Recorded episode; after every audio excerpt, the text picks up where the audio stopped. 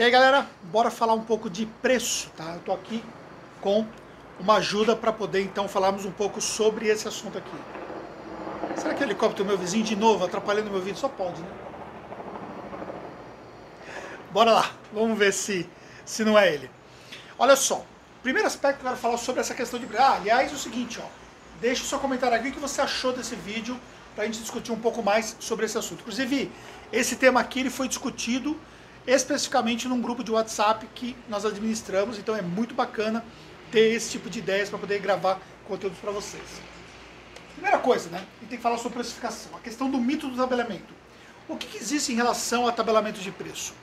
Muita gente espera e imagina que isso um dia vai acontecer, de que o CFC ele vai estabelecer uma tabela de preço mínima de honorários.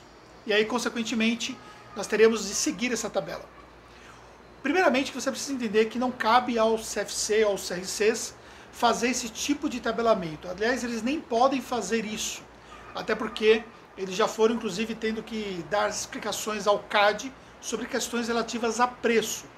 Então é importante que fique bem claro que o preço ele não vai vir através de um tabelamento. O tabelamento ele pode acontecer da sua empresa contábil para dentro, ou seja, você pode você estabelecer uma tabela de preço. Nós temos uma tabela de preço que nós aplicamos, mas não é um tabelamento feito para a classe. É um tabelamento feito para a minha empresa contábil. Em cima dessa tabela, isso nos ajuda, por exemplo, a dirimir ali decisões relativas à entrada de clientes, tá bom? E aí, qual é o conceito do preço versus valor percebido? Você precisa entender que o seu preço ele vai ser diretamente relacionado ao valor percebido pelo mercado. Se você, por exemplo, tem uma média de preço, nós vamos falar sobre isso, você tem uma média de preço e você pratica um preço mais alto, que é comum, vende-se muito essa ideia quando se fala de contabilidade consultiva, ou seja, você vai ser um contador consultor, a sua empresa tem uma pegada mais consultiva, ou seja, você dá para o seu cliente mais a proximidade, mais orientação, só que consequentemente você cobra mais por isso. Só que isso só vai funcionar se o seu cliente entender esse valor, se fizer sentido para ele esse valor, se a demanda que ele tem realmente faz sentido para ele. Senão ele pode até no primeiro momento até aceitar, até fechar um contrato e depois ele não enxerga mais esse valor e aí consequentemente você vai ter problemas de manter, de sustentar isso em relação ao seu preço. E também na sua proposta de valor, até porque hoje, com a internet, né, a pessoa tem acesso a valores muito facilmente, você precisa trabalhar fortemente essa questão do valor percebido. Então, os seus diferenciais, a sua estratégia de marketing vai fazer uma grande diferença em estabelecer esse valor percebido. Não dá para a gente falar nesse vídeo detalhadamente sobre isso, porque é um assunto que demanda muito tempo para discorrer porque nós estamos falando de estratégias de marketing que a grande maioria das empresas contábeis ainda tem uma grande dificuldade de conseguir implementar. Então existe uma série de metodologias que você pode utilizar para você conseguir crescer o valor, ou seja, fazer com que a sua empresa seja percebida com um valor diferenciado. Nós fazemos isso na nossa empresa contábil porque quando nós olhamos para a nossa precificação comparada com empresas que estão disputando também o mesmo cliente nosso pela internet, nós temos um preço mais alto. Então eu preciso trabalhar essa questão de valor para o meu cliente para poder fazer sentido para que ele não somente permaneça na base, como também entre os novos clientes. E aí, como é que você estabeleceria então um preço médio? Então você precisa ter noção de que preço é o preço praticado. E como é que você estabelece isso? A maneira é você contar com o network, então, ou seja, você pode contar com o network que você tem, ou seja, no grupo de WhatsApp mesmo que nós estamos lá, as pessoas elas compartilham informações das suas empresas. Ah, quanto é que você cobra fazer uma empresa simples nacional, prestador de serviço aí em São Paulo? Ah, eu cobro X. Aí o outro fala, ah, mas eu cobro Y. Tá, mas é, qual a diferença? Por que tem essa diferença de preço? Ah, porque eu ofereço, sei lá, ofereço um sistema de gestão financeira para o meu cliente, enfim. E aí você consegue, nessas discussões, você consegue pegar uma série de informações. Aí eu vou dar uma dica para você. Não adianta você basear somente pela ideia de uma única pessoa. Ah, porque eu não faço mais, menos por, por 400 reais, aí eu não vou fazer menos por 500 reais, eu só cobro acima de um salário mínimo. Mas será que essa pessoa realmente faz isso de fato? Será que realmente ele tem uma carteira de clientes que justifique para que realmente a estratégia dele seja convincente? Porque assim, às vezes você fala assim, ah, beleza, eu cobro 350 reais e minha concorrência está cobrando, por exemplo, 450. Só que com 350 reais eu consigo escalar mais a minha entrada de clientes. Eu consigo fazer com que eu possa trabalhar para mais empresas. Eu consigo, no mix de clientes na minha base, eu consigo ganhar mais. E eu tenho tecnologia que me permite, por exemplo, ter um valor mais competitivo.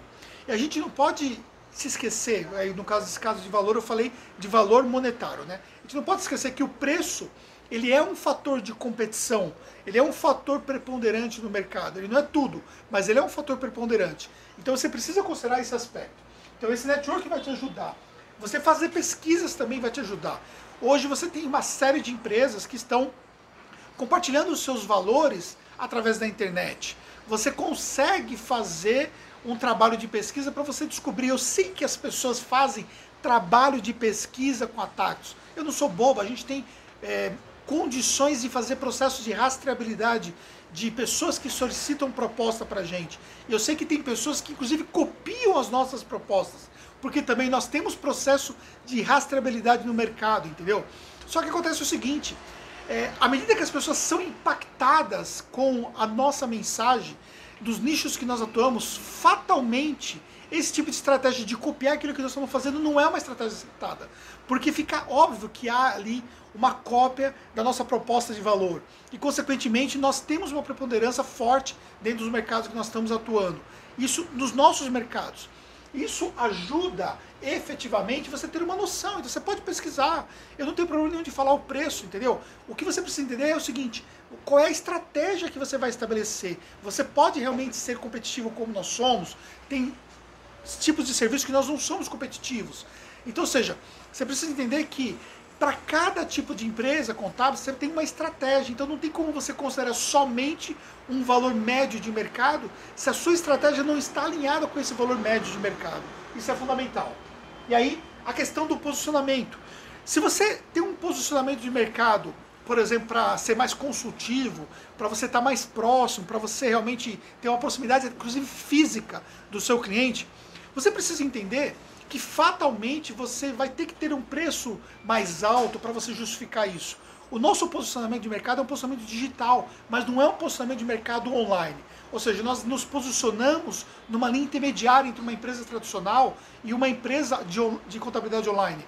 E com isso nós estabelecemos os valores que fazem sentido para os nossos nichos de mercado dentro desse posicionamento. Então você precisa pensar como é que vai ser o seu posicionamento e que tipo de diferenciais que você tem para justificar quando, por exemplo, a pessoa compara o seu preço. Então, imaginar, por exemplo, eu tenho um, um tipo de serviço que custa 297 e aí eu tenho, por exemplo, a concorrência que cobra 89 reais, cara. Olha a diferença de preço, 297 para 89 reais. Como é que eu vou conseguir justificar isso para o meu cliente? Eu preciso demonstrar esses diferenciais competitivos. Eu preciso ter uma estratégia de marketing que sustente para que eu possa cobrar isso. Isso vai fazer uma grande diferença.